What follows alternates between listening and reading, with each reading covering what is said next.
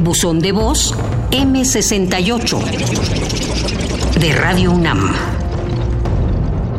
Me tocó ser parte del movimiento estudiantil. En aquel entonces tenía 20 años y yo estaba en la Facultad de Comercio y Administración.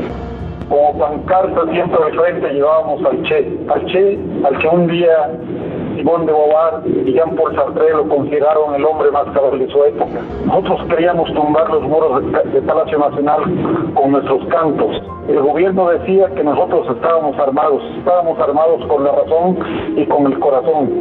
Éramos rostros limpios, siempre llevábamos la frente en alto, íbamos con nuestros libros bajo el brazo, eran nuestras armas. Afortunadamente, el ingeniero Javier Barro Sierra fue quien fue nombrado rector que a la postre nos sirvió a nosotros como un gran apoyo a todos los estudiantes. Incluso él salió y lo acompañamos todos desde la explanada de Ciudad Universitaria hasta Félix Cuevas, por insurgentes.